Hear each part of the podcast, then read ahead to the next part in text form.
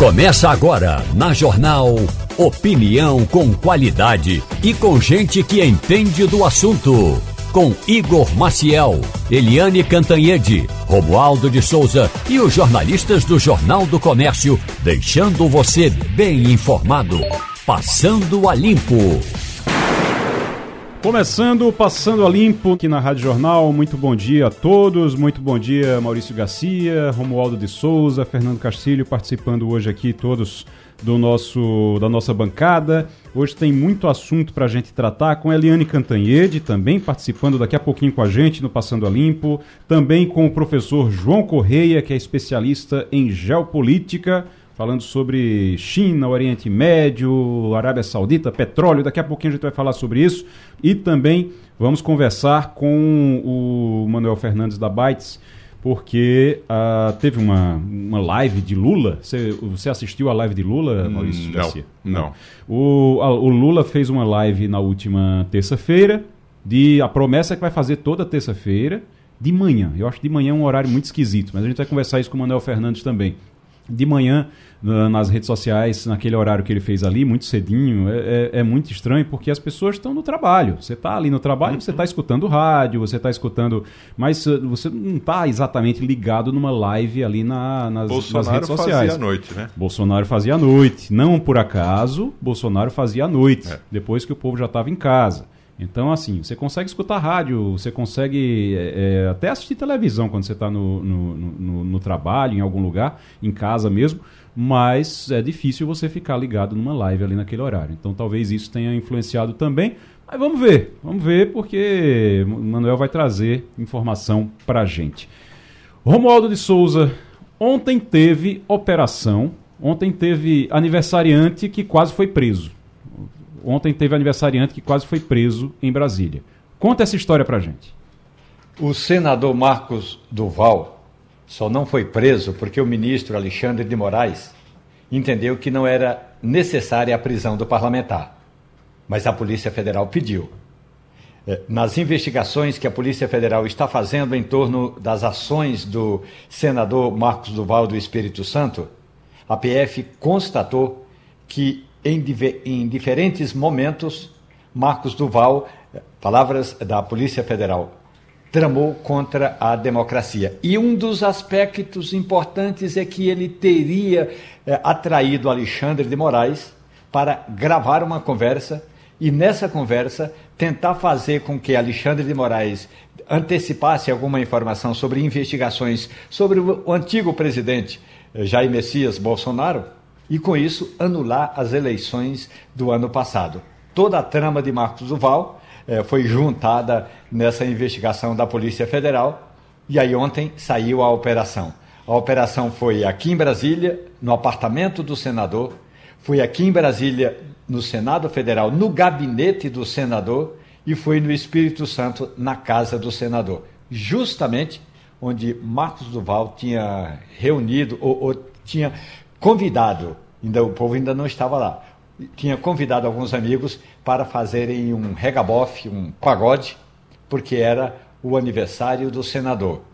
Na prática, como a gente costuma dizer na linguagem popular, jogaram água no chope de Marcos Duval. Ô, ô Romualdo, Marcos Duval é aquele que participou da CPI da Covid. É ele que foi bem ativo na CPI da Covid, não?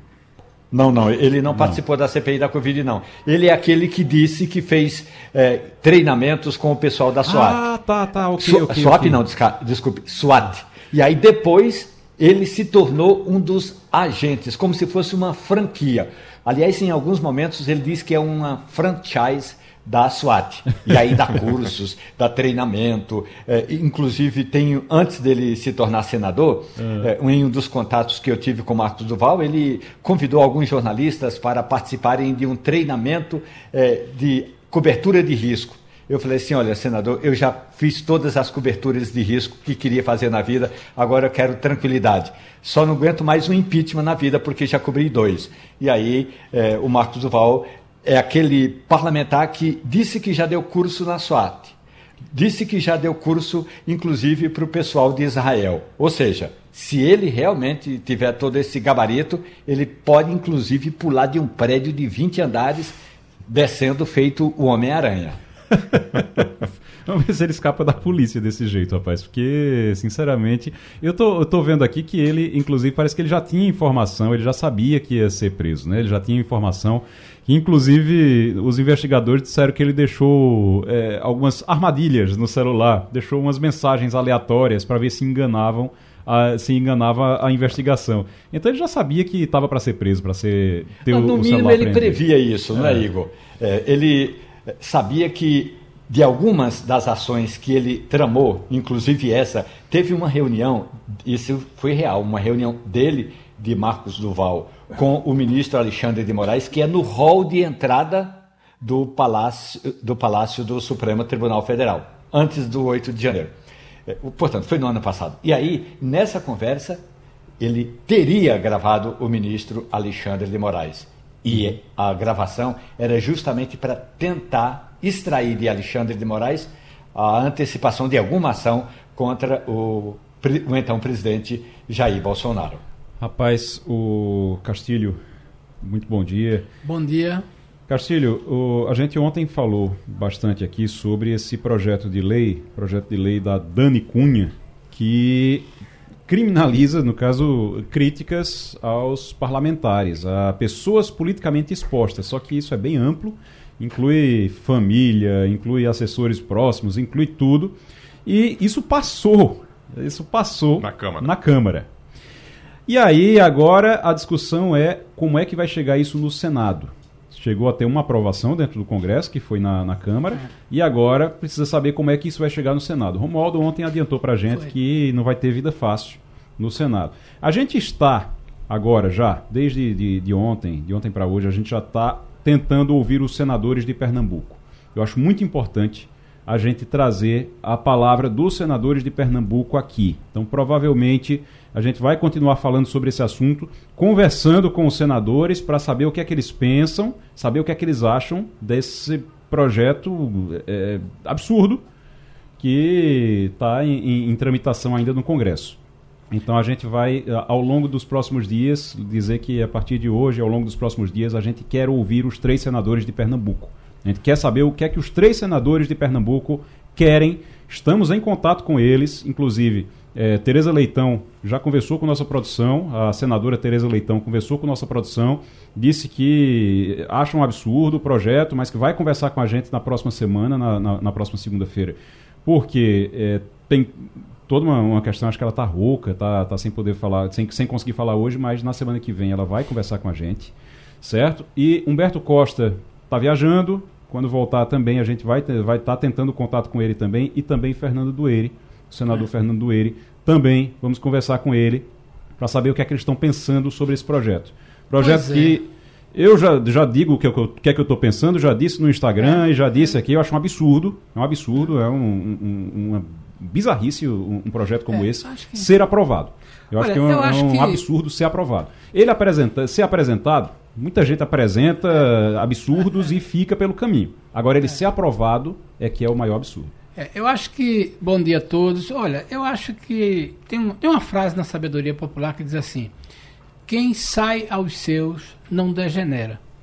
É perfeitamente compreensível que a filha do Eduardo Cunha, né, que sofreu a, a, a, a angústia de ver o pai né, processado, certamente ela tem o pai como um ídolo, é natural, proponha uma coisa dessas. O problema é que, quando foi escrever o texto, ela saiu botando uma quantidade de gente muito grande sujeita a isso. Ora, é da natureza da política que você seja uma pessoa politicamente exposta. Brizola dizia o seguinte: quando você entra na política, não tem mais isso do privado. Tanto que todos os países do mundo, o privado às vezes aflora e tira ah, grandes personagens da história da política. Esse tipo de coisa é um daqueles projetos que cheira né, e que tem todo o odor daquela coisa de gente que tem o que esconder, o que temer, e que não quer que seja isso divulgado ou que é, crie uma cortina de fumaça, né, uma ameaça, né, para que uma pessoa faça isso. Certamente é uma excrescência que talvez não seja nem a palavra adequada. É uma dessas coisas que aparece No, agora, o fato no, interessante, Romualdo, Igor, ouvintes, é que isso foi aprovado com a maioria que foi. E aí, quando a gente olha a lista de pessoas que foram pernambucanos que votaram a favor disso, a gente pode dizer assim: bom, foi uma determinação do pessoal do PSB, que é influenciado pelo presidente Arthur Lira. Foi um voto de pessoas que são do PT, e o PT fechou questão, né? Mas tem nomes ali que é muito PT constrangedor. Deu, o PT deu 43 votos, É, se eu não me engano. Mas tem nomes ali que construíram uma, uma trajetória né, de civilidade, de respeito, gente que até se apresentam, né? Não vamos citar aqui para não constrangê-los, mas é como se diz. Para mim a surpresa foi colocar esses nomes, muitos deles. Agora, Igor, para mim a surpresa é ver que pessoas que votaram contra são pessoas que a gente critica, ou pelo menos que têm posições diferentes, ou que se mostraram a favor.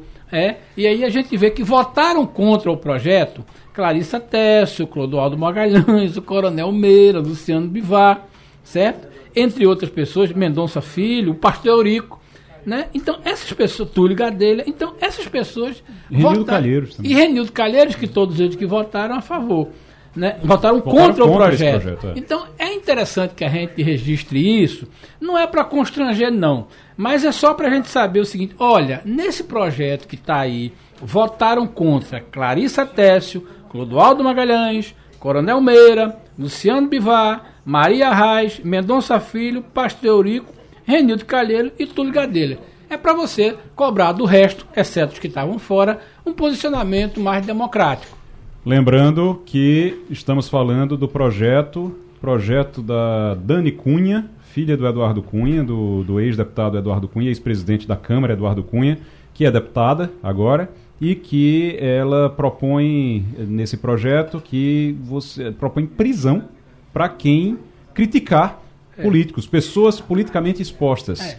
Ah, o projeto tem ali toda uma, uma questão em relação a- a- ao sistema bancário, eh, de fazer com que os bancos não possam É. evitar, não, não possam evitar Prestar uma conta, dinheiro. não possam que eles possam eh, tratar esses clientes eh, como pessoas normais É. e não como pessoas politicamente expostas, sem nenhum tipo de discriminação, mas no meio lá, artigo 4 tá É isso lá, no artigo 4 tá lá um dispositivozinho dizendo que não pode injuriar políticos, pessoas politicamente expostas, É. e a pena é de 2 a 4 anos de prisão. Isso- Por e isso que a só gente para está falando finalizar, disso e só para finalizar, você não convidou os senadores a posicionar? A gente pode lançar um desafio. Mande um áudio desses deputados que votaram a favor, mande um áudio de 30 segundos, né, justificando o seu voto. Vamos fazer aqui uma, uma apostinha para ver quantos vão mandar? O desafio nosso é esse. Deputado que votou a favor do projeto. Manda um áudio de 30 segundos para mim ou para Igor, para casa. Aí a gente vai divulgar aqui no rádio esses 30 segundos. Eu acho que ninguém vai mandar, mas a gente pode se surpreender com isso. O Maurício Garcia, muito bom dia. O- Esse projeto foi aprovado na Câmara, ainda vai para o Senado. Você também está com, com o Romualdo? Você acha que não passa no Senado? Não? Eu acho difícil passar no Senado. Não acho impossível, nada, mas eu acho muito pouco provável que passe no Senado, porque a, a forma de pensar do Senado é diferente. A cabeça do Senado, a postura, o ponto de vista do, do Senado, ou para usar uma metáfora que o, que o Lula gostou, e a narrativa do Senado é, outra, né? Mas eu acho pouco provável que passe no Senado, vai ficar só na Câmara, porque na Câmara o Centrão atua de uma forma diferente, então, é, é- e foi isso que, que fez com que essa votação acabasse passando. O Romualdo de Souza, Lula está sendo aconselhado a ser mais afável com o agro. Ele tinha dito ontem que não fazia política pensando no agro. Agora ele está sendo aconselhado para ser mais afável. Por quê? Ontem o presidente concedeu uma entrevista a emissoras de rádio do sul do estado de Goiás, porque ele vai eh, inaugurar uma- um trecho da ferrovia Norte-Sul, uma daquelas ferrovias da época do Sarney, que Lula dizia que era contra, que não era para fazer a ferrovia. Depois que ele se tornou presidente Lula 1, Lula 2 e agora Lula 3, ele entende que foi uma das melhores obras do presidente José Sarney. Pois bem, Lula vai a Rio Verde, no sul de Goiás, e ontem ele disse o seguinte: olha, a questão não é ideológica. A nossa preocupação toda é porque nós não podemos aceitar o desmatamento. Não é necessário, diz o presidente, arrancar uma árvore sequer para plantar um pé de soja. Ah, a gente sabe que a questão não é, não é trocar uma árvore por um pé de soja. A questão é muito mais, muito mais ampla do que essa, é, do que minimizar esse debate em torno da comparação de uma árvore frondosa do cerrado, por exemplo, e um pé de soja. O ministro da Agricultura, quando apresentou o plano de trabalho dele, porque ontem foi aquela reunião ministerial, minha gente começou às 11h15, durou quase 10 horas a reunião. Nossa. O que significa dizer que, no final das contas, quem ficou por último estava realmente, como a gente diz na sala de aula, estava é, cansado.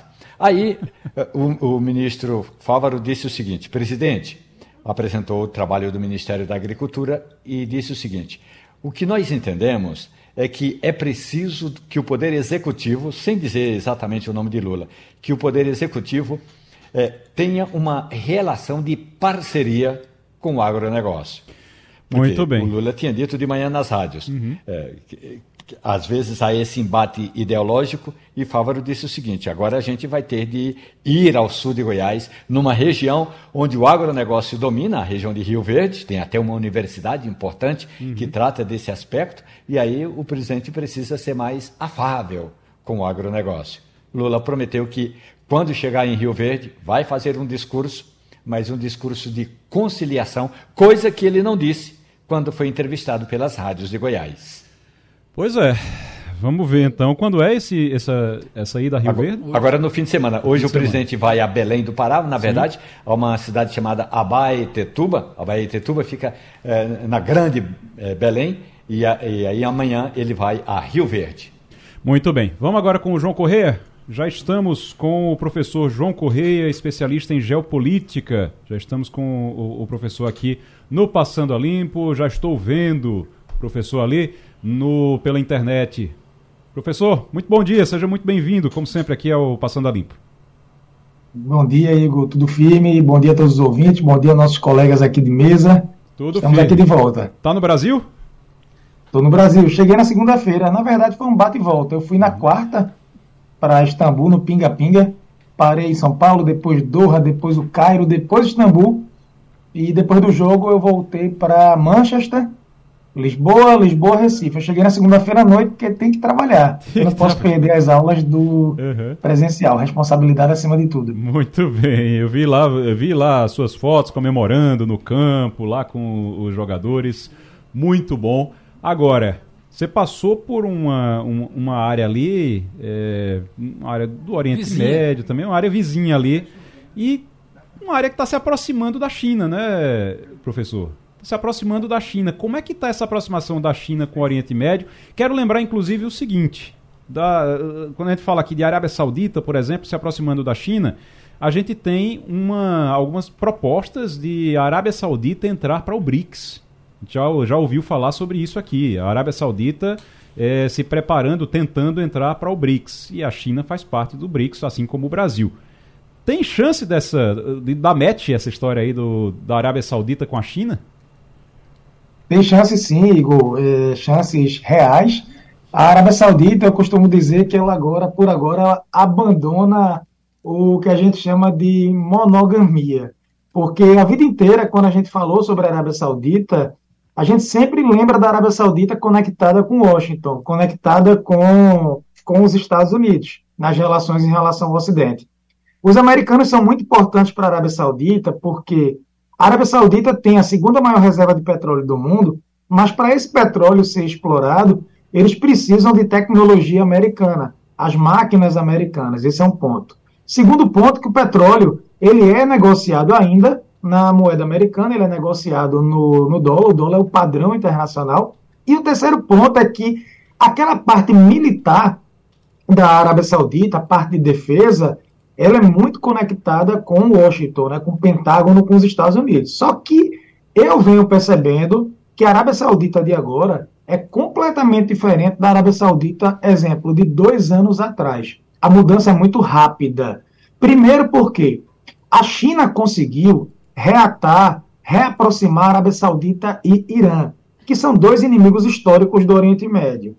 E, afora isso, a Arábia Saudita ela cogita agora utilizar a moeda chinesa nas relações com a China para negociar o petróleo, para exportar o, o, petróleo e outros utensílios também, né? outras questões para além das commodities. Fora isso, saiu uma notícia agora, agora pela manhã, de que a Arábia Saudita, de fato, ela quer abrir o país para o turismo. Hum. Ela quer sair um pouco dessa história do petróleo, diversificar para o turismo, para o futebol. Se alguém quiser falar sobre o futebol depois aí, tem um negócio interessante, para que eu não possa me prolongar aqui nessa primeira pergunta. Mas tem esse ponto interessante que agora a Arábia Saudita quer fortalecer o turismo muito forte. E vão isentar os chineses de vistos. Quem conquista o mercado chinês de turismo tem aí um crescimento econômico significativo, porque são milhões e milhões por ano de chineses viajando e a Arábia Saudita é um país bonito. Uhum. Tem beleza histórica, tem beleza natural. Então você percebe uma aproximação e eu acho factível, eu considero factível que a Arábia Saudita possa. Eu acredito na expansão dos BRICS, uhum. não é? fazendo o papel do G20 e a Arábia Saudita como um ator importante dentro do Oriente Médio. Rapaz, eu vivi para ver a Arábia Saudita, para ouvir agora o professor falando da Arábia Saudita já planejando um futuro sem petróleo, um futuro de, de, de queda do petróleo e planejando a, a, a economia para isso já, né, Fernando Castilho? Pois é, bom dia, professor. É, feliz tê-lo de volta no Brasil. É, eu estava vendo aqui é, que as relações do Brasil com a Arábia Saudita tem se destacado muito, né? É, inclusive a Arábia Saudita hoje tem uma, um destaque, né? É, é, nas exportações para o Brasil e o Brasil é um grande comprador Igor, de petróleo da Arábia Saudita por força do perfil das nossas refinarias, compradas ainda de, no, antes do, do, choque do petróleo. É, os sauditas estão comprando de tudo do Brasil, principalmente alimentos. Essa é uma corrente de comércio que tende a crescer, mesmo no governo, no governo Lula, que está buscando refinar o máximo que pode. E tem a ver com essa entrada da Arábia Saudita no BRICS também? No BRICS, pronto, completando, exatamente. É. Perfeito, perfeito. Eu acredito sim no crescimento do, do mercado. Eu lembro que recentemente o Brasil ensaiou tirar sua embaixada da, em Israel de Tel Aviv e migrar a embaixada para Jerusalém. E houve uma grita muito grande dentro do mundo árabe, dizendo como assim? O Brasil vai reconhecer Jerusalém como a capital de Israel? Não pode, que absurdo e tudo mais. E na, na época o Brasil chegou, o governo brasileiro chegou a recuar. E alguns colegas da, da geopolítica disseram: ah, mas o mundo árabe não representa tanto para o Brasil. O mundo árabe representa muito para o Brasil. O Brasil é grande exportador de produtos agrícolas, como vocês bem falaram aqui. O Brasil é grande exportador de carne, o Brasil é grande exportador de açúcar, o Brasil é grande exportador de soja. Então, o mercado árabe é um mercado que cresce, é um mercado que não pode ser ignorado e com destaque para a Arábia Saudita. A Arábia Saudita, por exemplo, é grande compradora também de aves, né? Aves. Então, carne bovina e, e por aí vai. Eu acredito no crescimento, sim. Sobre o petróleo, tem um ponto interessante. O Brasil, eu lembro que no governo Lula 1, Lula 01, o Brasil é, encheu a boca para dizer: nós somos autossuficientes em petróleo. De fato, se a gente for analisar, o Brasil tem petróleo suficiente. Mas o petróleo debaixo da terra, o petróleo debaixo da água, não vale de muita coisa, não. O grande desafio do Brasil não é ser autossuficiente em petróleo, é ser autossuficiente nos derivados. Hoje o Brasil vende o óleo bruto, o óleo cru, por um preço baixo e compra o óleo refinado, o óleo mais leve, para ser refinado nas refinarias também aqui no Brasil, pagando mais caro. Então, esse é um ponto também de comércio muito forte entre Brasil e Arábia Saudita, entre Brasil e o mundo árabe. Muito bem, deixa eu passar agora. A gente está conversando com o João Corrêa, que é especialista em geopolítica. Deixa eu conversa, passar agora para Maurício Garcia. João, tudo bom? É, só para a gente. É, a gente está falando um pouco mais aqui da, da, da Arábia, é, mas falando da China. Né? A gente tem a China como um dos grandes incentivadores desse sul global, dessa, dessa força de países que antigamente eram chamados de países terceiro mundo, né? dessa periferia planetária, que hoje está tendo cada vez mais uma influência e uma força. Né? A gente vê isso até na própria guerra da Ucrânia, essa insistência do Zelensky de falar com Lula, achando que o Lula é o líder desse bloco. Eu queria que você pudesse falar para a gente como é que está essa, essa, situação desse sul global, desses países periféricos, esses países até pouco tempo chamados de pobres e terceiro mundo, mas que hoje tem uma relevância justamente pelo comércio no mundo e, e dentro dessa geopolítica entre essa briga de China com os Estados Unidos tem, tem, tem sido um fator preponderante para um lado ou para o outro. Perfeito, perfeita a colocação, perfeita pergunta. Eu lembro bem da época do colegial, que nós aprendíamos que o mundo era dividido em primeiro, segundo e terceiro mundo. O primeiro mundo era o capitalismo rico, segundo mundo era o mundo socialista soviético, o terceiro mundo era o capitalista, o capitalismo pobre. E aí você inclui o Brasil e boa parte da África. Essa divisão, como você bem disse, ela caiu em desuso. Hoje a divisão mais interessante é exatamente os países do norte e os países do sul global. Esse sul global, inclusive, não é um sul do ponto de vista geográfico. Porque, um exemplo, Austrália e Nova Zelândia estão no hemisfério sul, geograficamente estão no hemisfério sul, mas não fazem parte do sul global. Por quê? Porque são países considerados desenvolvidos, com altíssimo IDH, qualidade de vida e um histórico de pujança econômica aí considerável. Eu acredito, sim, no mundo coordenado pelo sul global. Eu vejo um G7 muito esvaziado, um G7, o grupo. É, o G7 já foi tido como o grupo das principais economias do mundo. Hum. Já não é mais. Eu vejo o mundo hoje muito coordenado pelo G20, que é o grupo das 19 maiores economias do mundo, mais a União Europeia.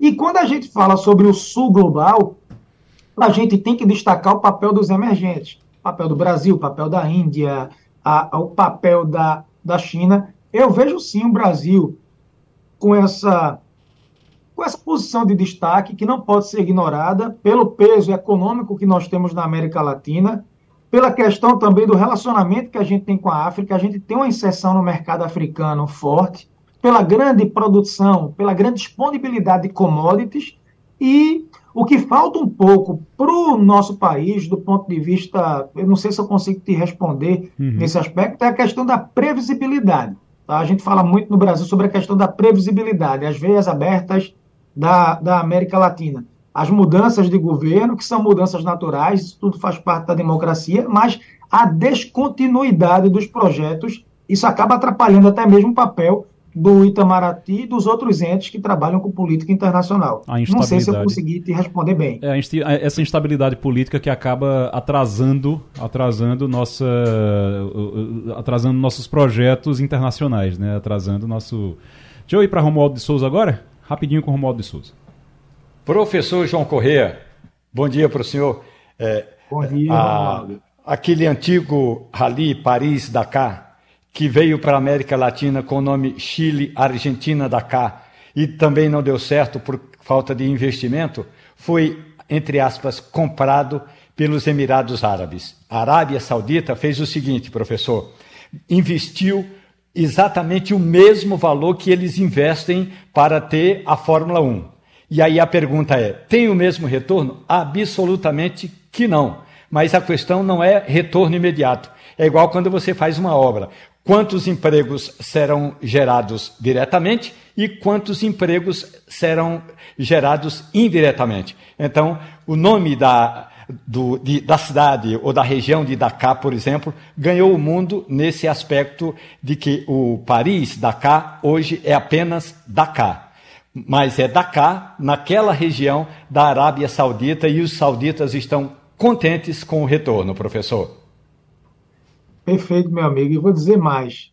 Lavagem esportiva, sports washing. A gente percebe o mundo árabe investindo muito forte em Fórmula 1, UFC e principalmente tênis também no vôlei, mas principalmente no futebol. Eles querem usar os esportes que movimentam emoções, que movimentam público, que geram engajamento para se fazerem conhecidos, para propagar sua mensagem para o mundo. Vejam a Arábia Saudita agora. Querem transformar a Liga de Futebol da Arábia Saudita entre as 10 maiores do mundo. Vão investir 10 bi de dólares. Cristiano Ronaldo ganhava 200 milhões por temporada, está ganhando agora um bi. O Benzema ganhando agora 980 mil, quase um bi também. Então, a Arábia Saudita comprando o Newcastle, um time tradicional, histórico, histórico da Inglaterra, e os árabes comprando o PSG, o próprio City, campeão agora, tríplice coroa, um time que cresceu muito, cresce em torcida e visibilidade. Então, a ideia é usar os esportes mesmo para mostrar para o resto do mundo ocidental que existe um mundo orientalíssimo, além da China, para além da China, que é exatamente o mundo do Oriente Médio. E não esquece do seu presente, não. Ele está a caminho. Muito bem, valeu Opa. então, professor. Estamos falando do e-brick, um dos métodos mais Isso. antigos de preparo de café. E aí eu já lhe prometo, professor, é, com a arte é, que o senhor viu lá na, nas ruas é, da Turquia, aquela arte chamada de cafeomancia. Então vou ler o seu futuro no fundo da sua xícara de café. Pronto, então tá combinado. Valeu. Tá combinado, valeu. Professor João Correia conversando com a gente aqui no Passando a Limpo, especialista em geopolítica. Professor, muito obrigado pela participação e até semana que vem.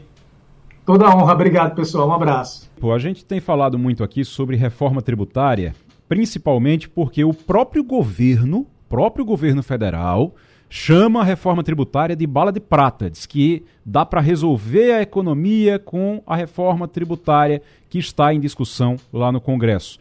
E em períodos que a gente vê aprovação de projetos tão esdrúxulos por lá, né? Aí, assim, um assunto como esse que está lá emperrado poderia andar um pouquinho mais rápido. A gente está na linha agora com Francelino Valença, que é presidente do Sindifisco e do Fenafisco, é, também o Sindifisco em Pernambuco e o Fenafisco, que é a Federação Nacional né, é, do, do, da instituição também, que ele é presidente nacional. Francelino Valença, muito bom dia para você. Bom dia, bom dia, Igor, aos ouvintes que estão participando neste momento dessa belíssima audiência e trabalho que você tem desenvolvido aí na Rádio Jornal. Agradeço estar aqui em nome da FENAFISC e do Sindifisco Pernambuco. O Francelino, a gente fala o tempo todo da reforma tributária que vai facilitar a vida de todo mundo. A reforma tributária tem como ser essa bala de prata mesmo para a economia brasileira? Se a gente aprovar a reforma tributária do jeito que ela está lá hoje, a gente consegue dar uma nova, uma nova dinâmica para a economia do Brasil? Bom, essa reforma tributária está calcada na simplificação dos tributos é um pleito antigo do empresariado, é uma coisa importante. Contudo, ela não faz o movimento necessário e fundamental para o crescimento do país, hum. que seria e que é redistribuir a carga tributária. Então, a carga tributária da gente ela é muito forte sobre o consumo e muito leve sobre a renda e o patrimônio, por incrível que pareça. E essa proposta, ela, em momento algum, ela transfere esse fardo tributário das camadas de menor poder aquisitivo para os de maior poder aquisitivo, como ocorre nos países desenvolvidos. Então a gente tem uma dificuldade, ela facilita, ela simplifica, mas ela não faz esse reequilíbrio. Seria isso, então, essa redistribuição? De fato. O sistema tributário, ele é responsável também não só pelo desenvolvimento econômico, mas especialmente pelo desenvolvimento do que a gente chama de tardio Estado social que a gente tem aqui no Brasil. O grande discurso, a grande narrativa construída ao longo dos últimos anos, na contramão da OCDE, por exemplo, não foi de modular a carga tributária para que, para que houvesse mais recursos na mão da população de menor poder aquisitivo para que ela, já que tem uma demanda econômica reprimida, possa consumir bens e serviços. Isso é um ponto, um ponto que dinamiza a economia. A narrativa da reforma tributária no nosso país foi construída apenas no sentido da simplificação, só e somente. Uhum. E ainda corremos um risco. Se aprovada, ela pode aumentar, por incrível que pareça, a carga tributária sobre os bens e serviços.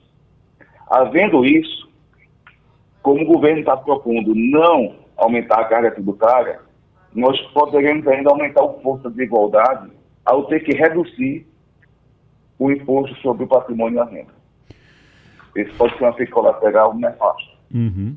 É, é, acho que está dentro, a gente conversou recentemente com a doutora Marielbe aqui, doutora Marielbe Queiroz, que é da área tributária, advogada da área tributária, e ela falava exatamente, ela disse, olha, o risco que tem é a gente piorar muito antes de melhorar, né? Lembra, Castilho? Castilho tem pergunta também. É... Francelino Valença, presidente do Sindifisco. Francelino, Você que vive disso, ajude a mim, a Igor e aos nossos ouvintes a entender o seguinte: qual vai ser a movimentação dessa reforma tributária? Arranja um número para a gente, o que é que vai acontecer. O que é que vai acontecer de fato nessa questão? Quais são as alíquotas? Por exemplo, eu não consigo encontrar um número só que justifique esse texto que está em tramitação. Ah, tem alguma informação? Vocês viram alguma planilha, alguma tabela que diga assim: olha, tal estado vai arrecadar tanto, município vai arrecadar tanto, a União vai arrecadar tanto? Dê essa informação para a gente, se você tiver. Bom dia, Castilho. Bom, boa, ótima pergunta. Olha, quem descobrir esse número vai ser o maior profeta da história moderna.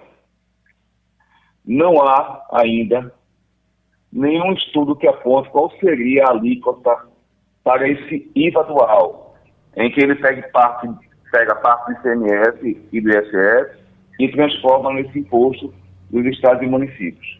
Não se tem. Há um, como eu poderia dizer, um chute que se estima em 25%, uma alíquota de 25%. Só que está se colocando uma alíquota de transição em torno de 1% por um ou dois anos, a gente não sabe porque a proposta não está pronta de fato, para que se possa ter ideia de qual seria a arrecadação desse novo imposto para aí sim definir a alíquota. Então, o que a gente tem de proposta de reforma tributária sequer sequer tem noção de qual seria a lista real de um IVA. Isso, por exemplo, é inimaginável, inconcebível em uma mudança de estrutura tributária. A gente pergunta a, a, a, aos ouvintes, a gente pergunta, a gente coloca essa indagação. Qual seria a empresa que faria uma reestruturação completa sem ter ideia das das repercussões financeiras para a própria instituição? Nenhuma, né? Mas o Brasil está caminhando por isso, esse caminho. Muito bem. A gente está conversando com Francelino Valença, que é presidente do Sindifisco, falando aqui sobre reforma tributária. Maurício Garcia. Bom dia, Francelino. A, a, questão que a gente vê e, e, percebe, eu até já fiz pesquisa com, com os empresários, com a grande, o PIB aqui de Pernambuco e em outras pesquisas também feitas com empresários, o, o empresariado, de uma maneira geral, está muito otimista com relação a isso. E ver o empresariado é, otimista com uma movimentação de um governo que, em tese, não está tendo muito apoio da classe empresarial até o momento, por questões ideológicas tal, é algo que, que difere um pouquinho e que dá uma certa força em termos de, de opinião pública, de, de, de, de, de impacto para a economia também, porque os empresários, e se os empresários estão. Uh, é, com muita expectativa com relação a isso, é porque eles vão ganhar com isso. Você acha que isso é um ponto positivo que possa animar a economia? Você não acha que é isso que está animando o governo de fazer essa reforma do jeito que está? Claro, não está muito explícita ainda, está na época, na, na fase de projeções, mas ela, ela tende a ser positiva na visão do empresariado. Você é, discorda disso? Não discordo. Para o empresariado, ela é positiva a pergunta é se ela é positiva para a sociedade brasileira. Uma reforma tributária sempre ela é feita, ou as grandes reformas, no primeiro ano de gestão. Esse é o primeiro ano de gestão do atual governo federal.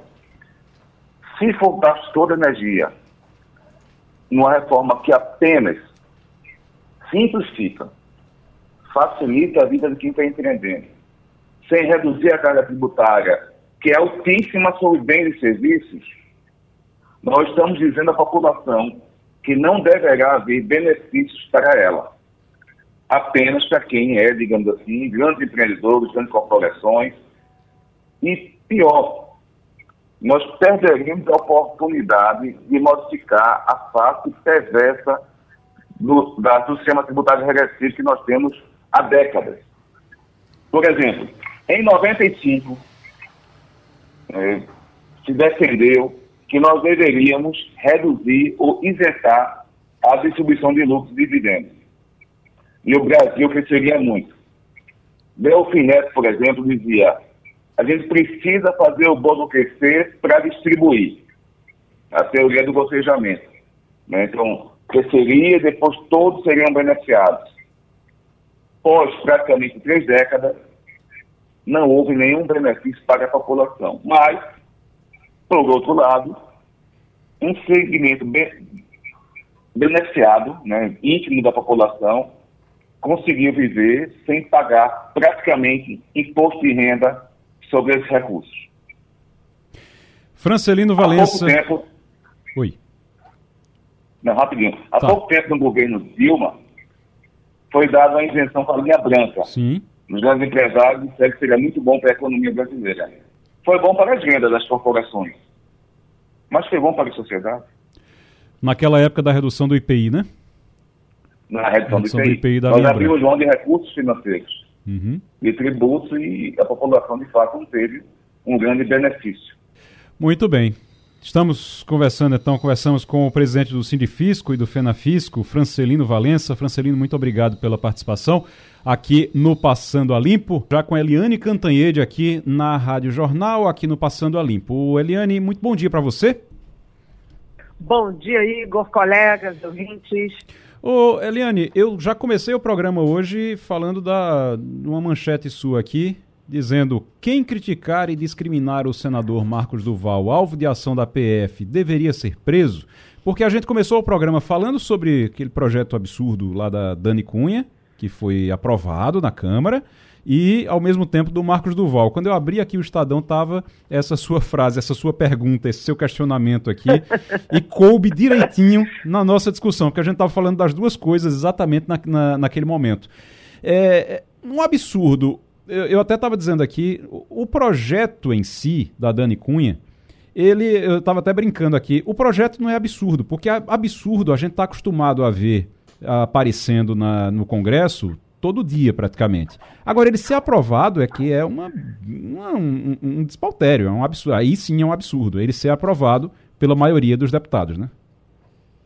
Pois é, né, Igor? E aprovado de uma forma muito esquisita, muito estranha, pouco é, habitual.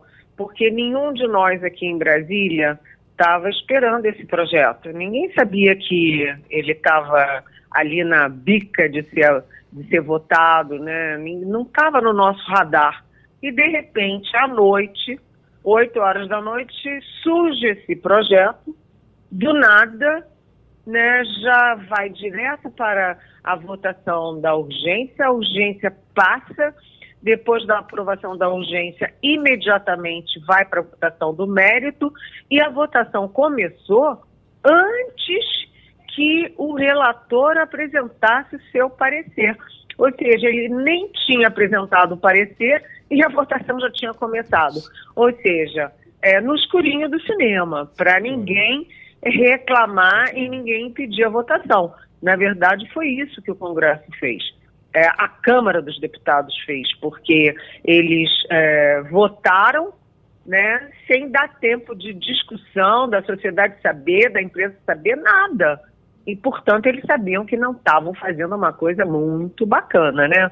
Eles sabiam que estavam é, fazendo algo em a favor próprio, legislando em causa própria né, e aumentando os seus privilégios, que não são poucos. E o pior é que esse projeto, que originalmente era da Dani Cunha, filha do Eduardo Cunha, o presidente da Câmara, que foi caçado, que foi condenado, que foi preso, né, ele era muito pior ainda o projeto. O uhum. projeto previa é, um tipo de calúnia, injúria e difamação totalmente diferente para deputados, é, senadores e essas é, é pessoas politicamente expostas. Ou seja, é, você criaria o cidadão de primeira classe e o cidadão de segunda classe, que seria a toda a sociedade brasileira.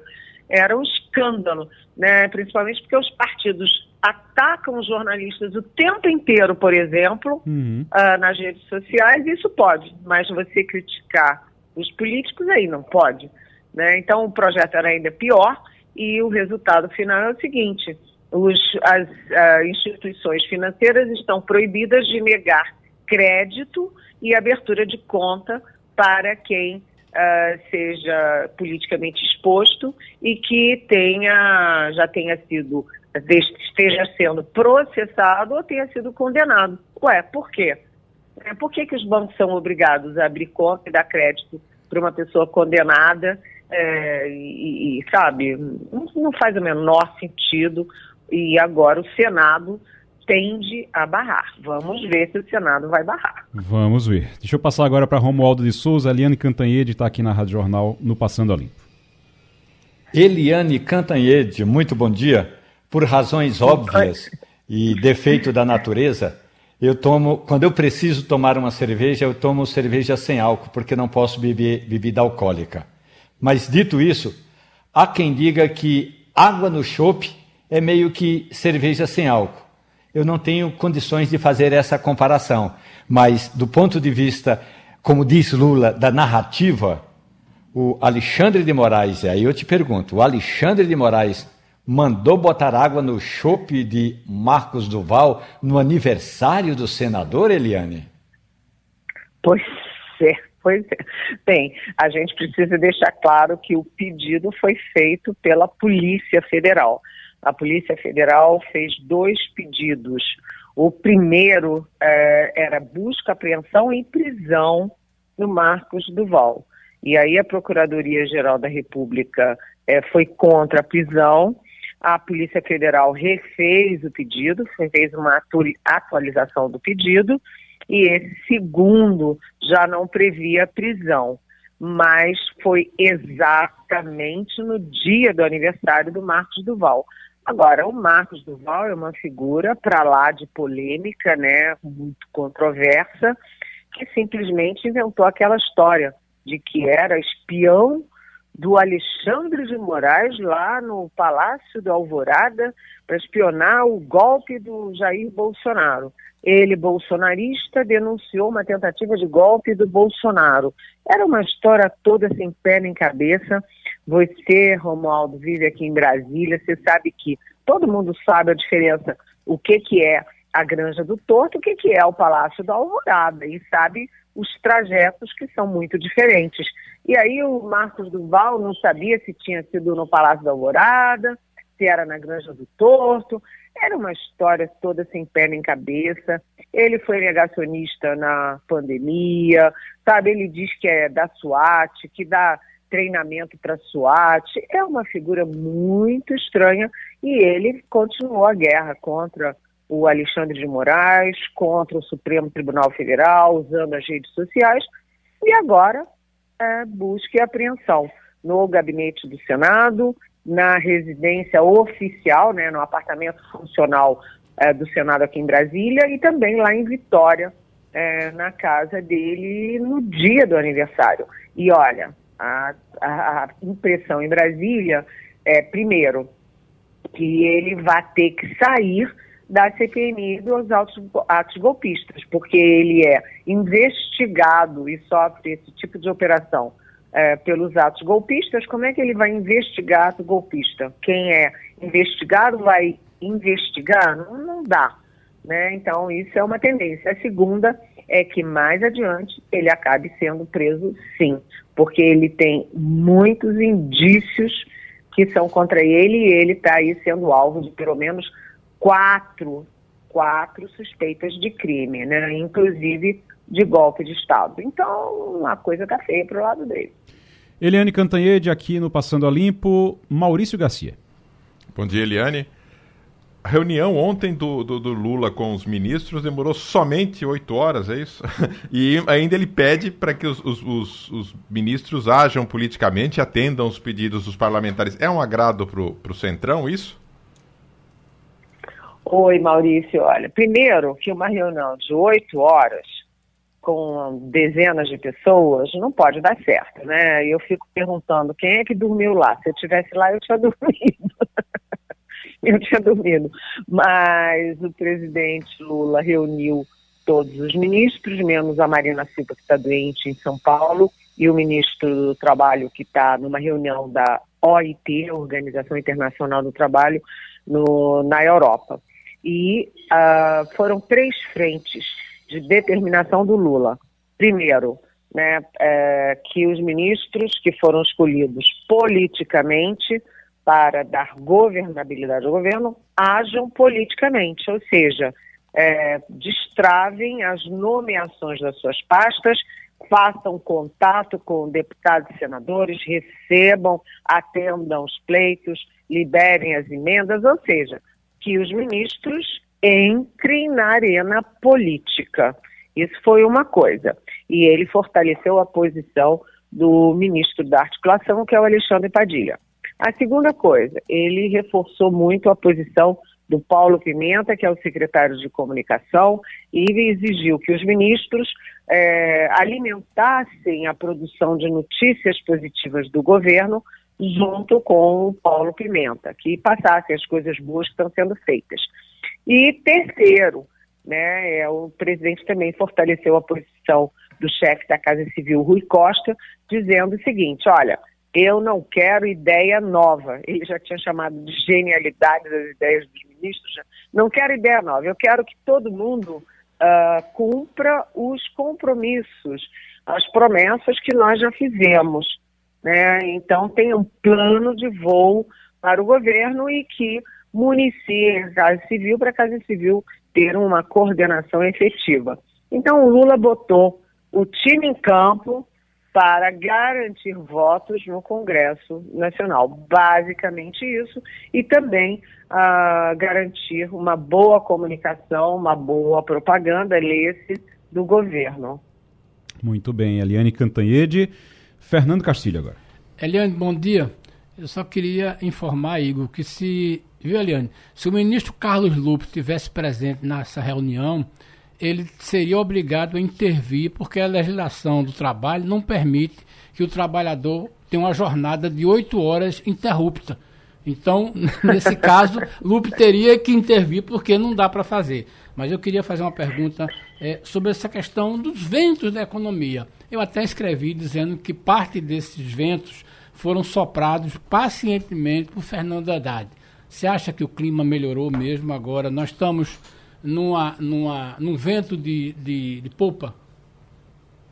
Oi, olha, Fernando, eu acho que.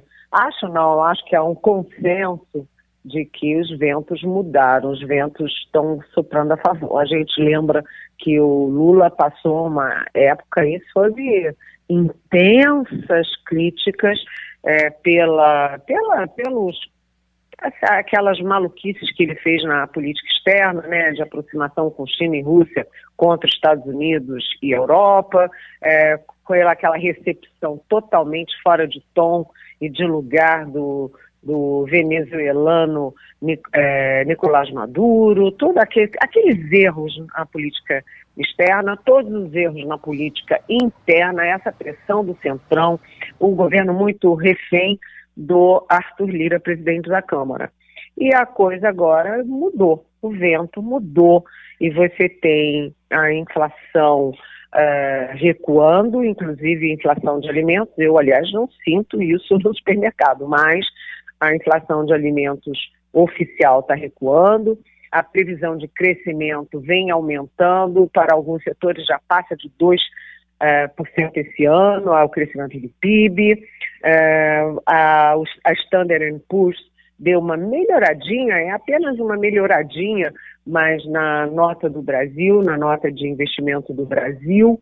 E, e agora, semana que vem, vai ter reunião do Copom para discutir juros. Então, uh, essa lufada aí de boas notícias acaba melhorando a imagem do governo, a imagem do Lula, calando um pouco as críticas e tem isso reverbera no Congresso, que está para votar também na semana que vem o arcabouço fiscal e que vai votar a reforma tributária.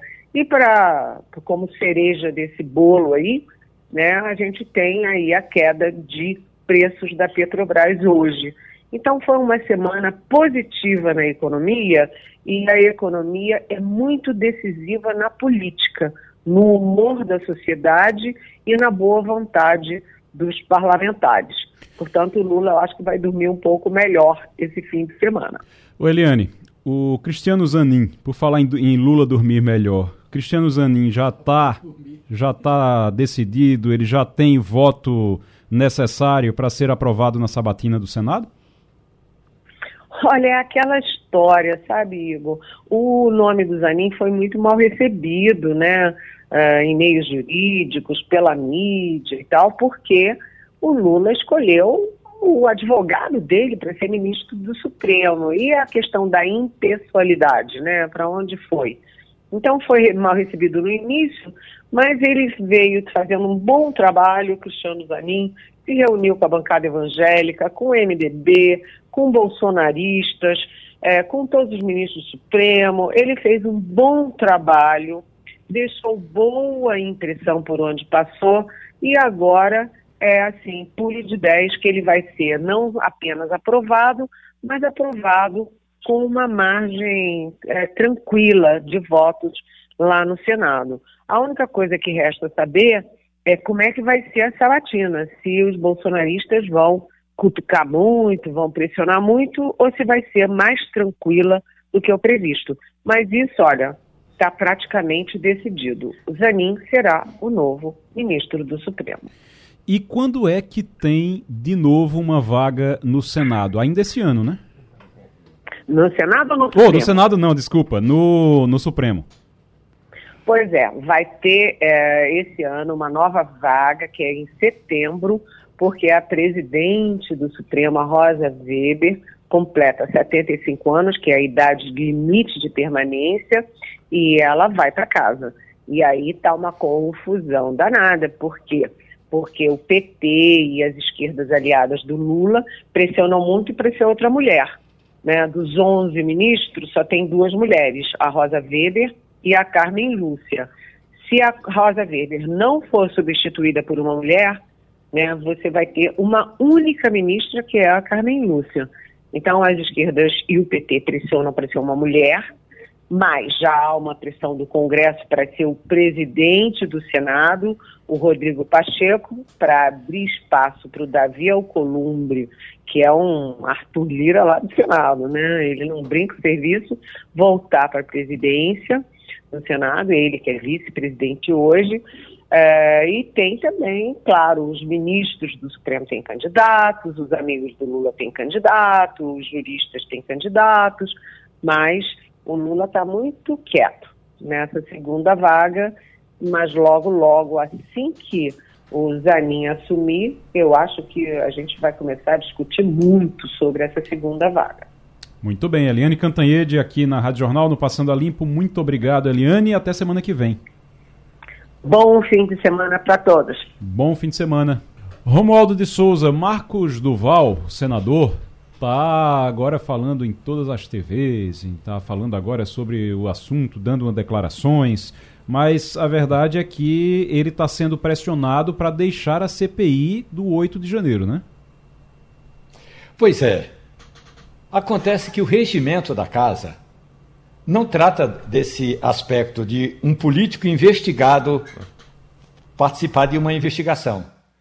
Há apenas uma recomendação. Por exemplo, se você é integrante do Conselho de Ética, você é um parlamentar do Conselho de Ética e chega lá no Conselho de Ética um processo contra você, você faz o que Zanin está prometendo fazer quando chegarem ao Supremo Tribunal Federal processos relacionados ao, ex ao, ao atual presidente Luiz Inácio Lula da Silva.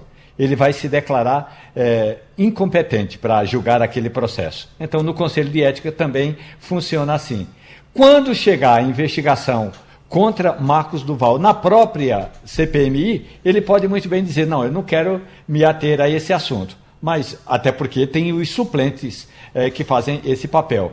Mas pode até não ser ilegal, mas do ponto de vista moral é questionável o fato de você ser investigado e investigador no mesmo fórum. Já estamos conectados com o Manuel Fernandes, que é diretor da Bytes, é, que faz monitoramento de redes sociais e tem todo um trabalho em relação a isso. Já está conectado com a gente aqui. Manuel, muito bom dia. Seja bem-vindo. Obrigado. Obrigado mais uma vez pelo convite. Está chovendo muito ainda aí em Recife? Rapaz, parou um pouquinho hoje, viu? Parou um pouquinho hoje, mas eu acho que eu, a previsão é que pare um pouquinho, que a gente passe um tempo agora sem tanta chuva. Vamos ver, vamos esperar. Espero que dê, tudo certo. Mas eu acho que não aconteceu nada pior, né? Só é. alagamento normal, mas nada pior.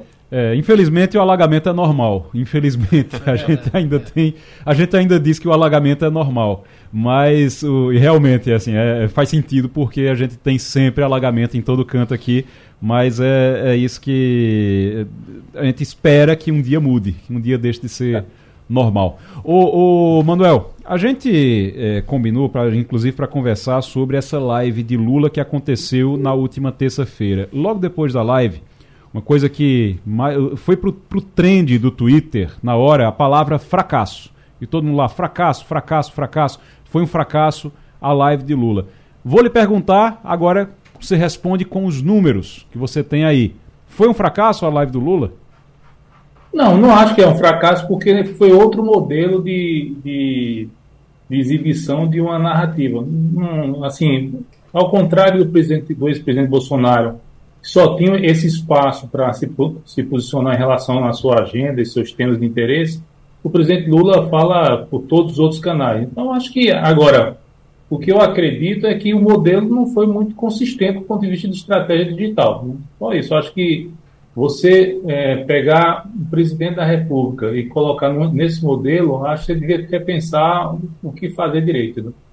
É, o, o, qual o principal, o que é que dá para apontar assim de, de, de, principal erro em relação ao formato, em relação ao modelo? O horário, tem muita gente que citou o horário, por exemplo. De manhã é complicado para esse tipo de, de, de produção. Não, assim, o ex-presidente Bolsonaro, ele criou uma estética própria em relação às lives. Né? Você via que era ele que falava, ele que conduzia, ele que era o mestre de cerimônias, ele que convocava, tinha, tinha ministros nas lives, tinha representantes do governo, e tinha a audiência dele que esperava muito pelas lives, porque tem uma característica seguinte: ele, em determinado momento da, da, do governo, ele se fechou e não falava com ninguém, ou falava naquelas saídas do, do Palácio da Alvorada, ou falava na live. Não dava entrevista, não fazia coletiva. Eu não me lembro de nenhuma coletiva que o presidente tinha feito, quer dizer, só no final da, do governo, mas eu não me lembro de nenhuma coletiva. Então, era aquele espaço que os, os apoiadores do presidente olhavam e, e também as pessoas que têm interesse em saber o que ele ia falar, porque impactava a questão do país. É, a gente tem um componente importante na, na, na história das lives do ex-presidente Bolsonaro, que foi o período da pandemia, né, que foi muito se, se, demandou muita atenção para o que, se, o que Brasília decidia em relação à pandemia, né, e tem essa agora ele criou um modelo próprio, né, que não é um modelo que o, o presidente Lula adotou. O presidente Lula ele é um ele é um político que nasceu dentro de uma visão diferente em relação, no seu relacionamento com os veículos de, de imprensa. Então, o presidente Lula fala para todo mundo, fala sempre, faz coletivas, né? E a live se tornou uma variável desse, desse contexto. Agora, eu acho que no universo onde você tem 150 mil, 160 milhões de brasileiros conectados à internet, onde a, a, a questão da, do, do, da busca por informação dentro da internet é relevante, eu acho que o modelo que criado pelo presidente Lula ou pela SECOM nesse, nesse projeto é um modelo muito analógico ainda, né? é um modelo muito clássico ainda que ficou para trás. Vou passar aqui para nossa bancada, está querendo lhe fazer pergunta também, Fernando Castilho. Manuel, bom dia.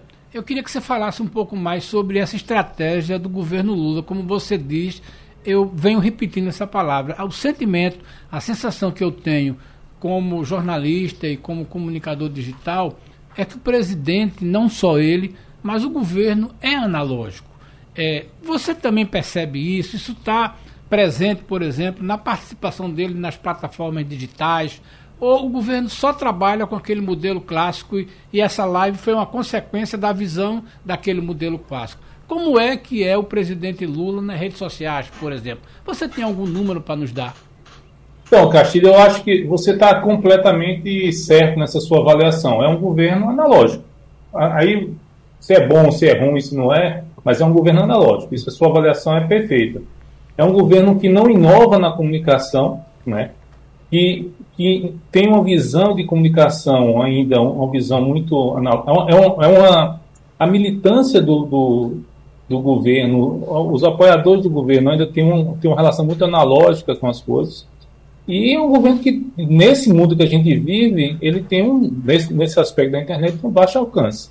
Você tem ideia, assim, o presidente, o presidente Lula hoje, Só um, um, um número aqui, ó. O presidente Lula hoje tem 27 milhões de 28 milhões de seguidores nas redes sociais, né? Lá no desculpa, vou somar aqui com o TikTok. 32 milhões com, no TikTok.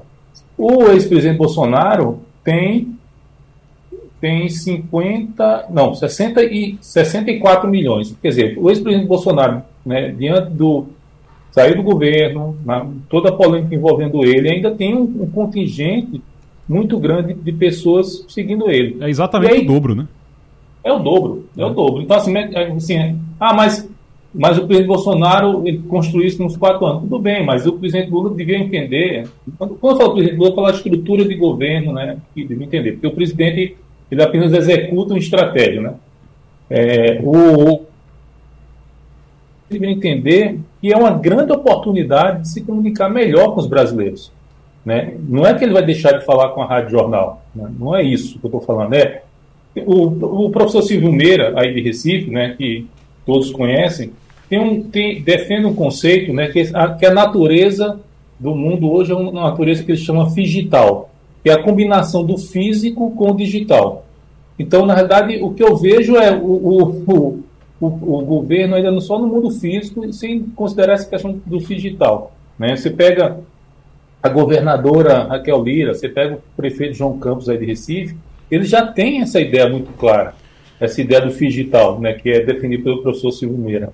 Então, assim, enquanto você pegar, o, nos últimos 30 dias, o, o, presidente Bolsonaro, nos posts que ele publicou dentro do Facebook, do Twitter, do Instagram do YouTube, ele conseguiu 18 milhões de interações. Pessoas se envolvendo com o conteúdo que ele publicando, uhum. é, colocando esse, esse conteúdo, a, distribuindo esse conteúdo nas suas redes.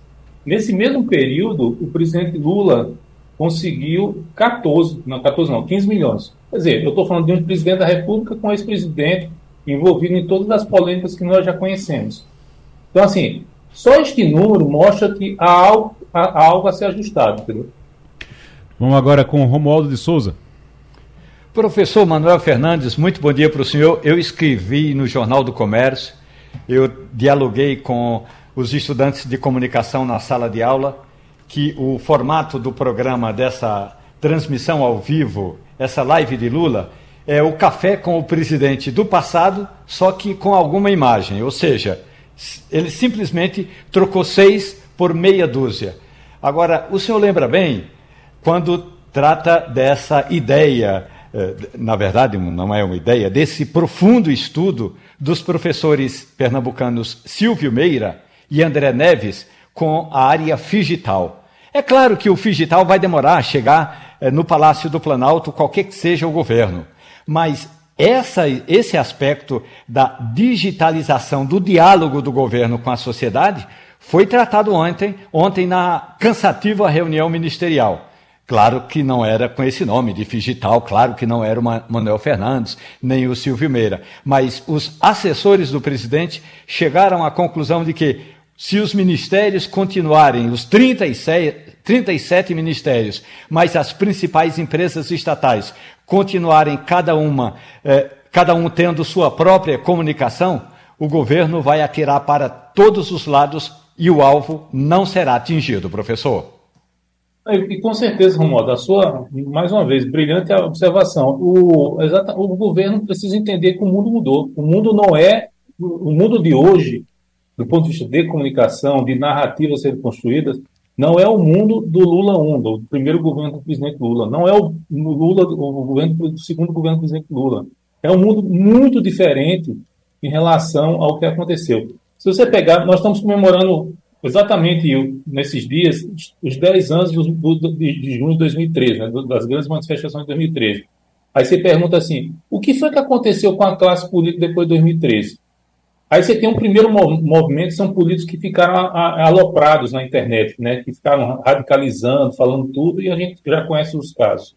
Mas tem uma segunda geração, e eu repito, essa segunda geração é formada aí em Pernambuco pela, deputada, pela governadora Raquel Lira, pelo prefeito João Campos, aqui em São Paulo a deputada Tabata Amaral, é, no Rio de Janeiro o prefeito Eduardo Paes, que entenderam que eu preciso trazer a cidade ou a minha agenda política para dentro da, da, da rede. Eu preciso mostrar a minha agenda, eu preciso conectar. esses, essa, essa geração de, de, desses personagens, desses agentes políticos, já está conseguindo entender esse novo mundo. E eu, eu, eu não entendo por que, com exceção da, da governadora, todos esses que eu falei são aliados do presidente. Não, tem, não entendo por que essas pessoas não estão no governo opinando. Para mim é, uma, é, uma, é, um, é um paradoxo. Você tem aliados que entendem desse novo mundo e estão longe desse novo mundo. Agora, a gente já está conversando com o Manuel Fernandes, que é diretor da Bytes, falando aqui sobre essa live de Lula, mas principalmente sobre a forma como Lula se relaciona com as redes sociais, com as mídias sociais, com essas novas mídias. Maurício Garcia. Manuel, tudo bem?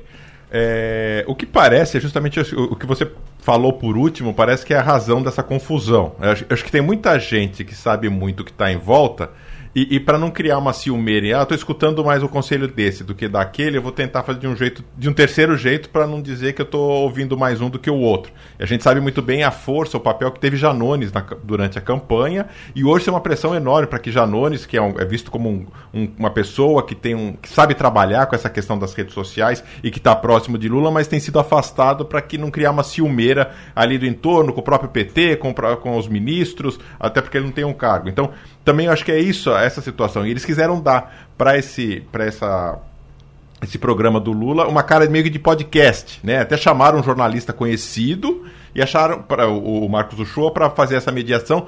Como o Lula tinha participado de alguns podcasts antes, durante a campanha, tinha saído razoavelmente bem, acharam que isso ia ser suficiente para que ele fizesse sucesso. Só que o planejamento todo não foi o suficiente. O que, que você acha com relação a essa, essa questão? Então, o, ele, o Lula participou de, de, de, de, programa de podcast na campanha, não organizados por ele, por outras, em outras plataformas de outros, de outros perfis. Isto foi abandonado. É isso que eu estou falando. Quando eu, eu, quando eu digo o seguinte, ó, você tem aliados como esse que eu citei, inclu, incluindo Boulos, né, o Guilherme Boulos, que também é outra pessoa. A, a, a ex-deputada Manuela Dávila, que é do PCdoB também. Você tem aliados que você não escuta, e vamos colocar o Janot nesse pacote aqui, você tem análise que não escuta, é, é, é, gera uma estranheza muito grande por isso. Por exemplo, você pega a live do presidente Lula no, no YouTube, o, o, o, foi transmitida há três dias, tá? O, o, vídeo. Tem hoje 157 mil visualizações. Se você falar para mim que isso é um número bom, não é um número bom. Não é, não é um número bom, é um número que, na verdade, é, imagina o seguinte: eu tenho poder eu tenho, eu tenho poder de trabalhar um conjunto, eu tenho, eu tenho um, um poder de trabalhar com um conjunto de ativos digitais que eu não estou trabalhando. A, a, lógica do que está tá impregnada hoje no governo é o seguinte: eu emito, né, é uma, uma lógica de broadcast, né, eu emito e as pessoas escutam. Não funciona mais, a lógica tem que ser uma lógica que a gente chama aqui de socialcast.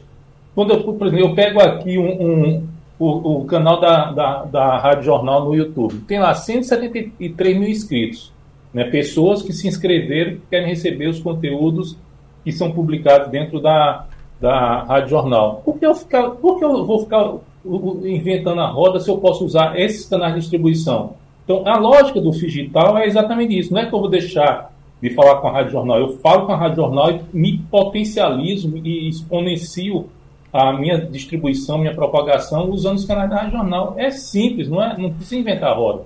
Não tem, não tem grande dificuldade nisso, mas parece que lá existe uma dificuldade muito grande. Vamos ver como é que vai ser a próxima, porque a próxima está marcada agora para terça-feira, né? Dizem eles que vão fazer toda terça-feira. Vamos ver como é que vai ser, se o formato vai mudar alguma coisa ou se eles vão insistir com esse formato. Manuel Fernandes, diretor da Bytes, muito obrigado pela participação aqui na Rádio Jornal. Volte sempre nesta sexta-feira para a gente trazer a dica aqui do fim de semana, a dica do final da, do final da nossa semana aqui, sempre uma dica com Fernando Castilho, Maurício Garcia e Romualdo de Souza.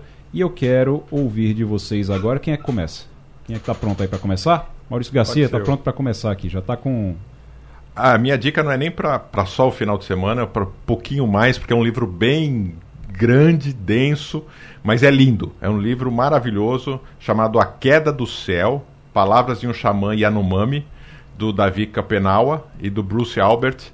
é um livro da Companhia das Letras, é um livro poético, é um livro que nos reconecta com, com nossa natureza, com a Amazônia. Eu acho que é muito fundamental nesse momento da, do Brasil a gente poder se reconectar com os nossos ancestrais, os povos originários. Eu acho que é muito vale muito. Então é A Queda do Céu de Davi Copenaua. Romualdo de Souza. Eu vou até colocar um chapéu de cangaceiro hum. para prestar uma homenagem ao meu amigo e poeta Maciel Melo, que escreveu O Refúgio das Interrogações. Lá pelas tantas, nesse livro O Refúgio das Interrogações, ele diz o seguinte: Às vezes eu acordo antes do galo cantar, enjoado, arengando com o silêncio, botando defeito em tudo, sem clima, seco e sambudo, jogando pedras na cruz. É assim o livro de Maciel Melo, O Refúgio das Interrogações, e eu presto, portanto, uma homenagem a esse poeta do Pajeú. Muito bem, e tá bonito ali, ó, com o chapéu, quem estiver acompanhando pela internet. Tem que segurar aqui porque tem um fone de ouvido na cabeça e o chapéu é... cai. Pronto, ele botou o chapéu de cangaceiro ali. Fernando Castilho. Olha, eu acho que tem uma bela série né, do livro é, sobre Gonzaga. Eu acho que essa semana é uma semana dedicada ao São João mas é, se você botar em qualquer livraria é, Luiz Gonzaga, você vai ver, vai ver que vem um grande bibliografia de temas e sempre falando de Gonzaga. E só para lembrar aqui, como dizia um comunicador pernambucano chamado Elias Lourenço, porque o velho cantou tudo. De literalmente 742 músicas. Então, quem puder escutar Gonzaga, porque, como dizia Alias Lourenço, cantou tudo do Nordeste. Cantou tudo do Nordeste, já que estamos no clima de São João, deixa eu chamar aqui o pessoal para assistir. Aí eu vou puxar para o São João do Recife. Olha o que eu vou fazer: puxar para o São João do Recife, o pessoal acompanhar o São João do Recife. Está com uma programação muito boa lá no sítio da Trindade e em outros locais também. Hoje tem Jorge de Altinho, que é um dos homenageados do São João, e Ira Caldeira também, e Quinteto Violado no sítio da Trindade. Mas vou chamar a atenção aqui também para o Arraial da Rio Branco, que hoje às 11 horas tem um caruaruense, Azulinho. Eu falo muito do Azulão aqui, que é o pai dele. Azulinho está lá também na programação do São João do Recife, hoje às 23 horas no Arraial da Rio Branco, para acompanhar e dançar forró. Passando a limpo vai ficando por aqui. Grande abraço para vocês, para todos. Romualdo de Souza, Fernando Castilho, Maurício Garcia. Até a próxima semana. Você fica agora com Natália Ribeiro, com o Tudo é Notícia. Depois tem debate. Na sequência, o Vitor Tavares chega com a edição do meio-dia. Grande abraço, bom fim de semana. Vamos dançar forró e até a semana que vem.